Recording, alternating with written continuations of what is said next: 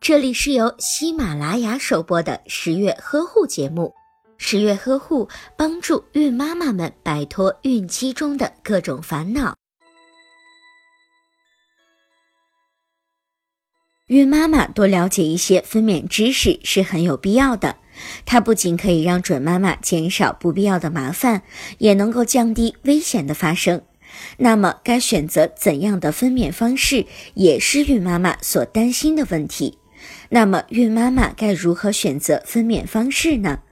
孕妈妈可以让医生帮你做选择。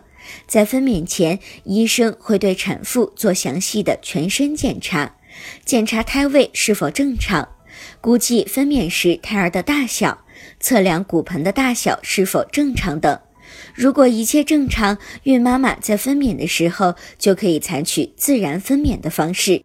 如果有问题，医生就会建议孕妈妈采取剖腹产的方法。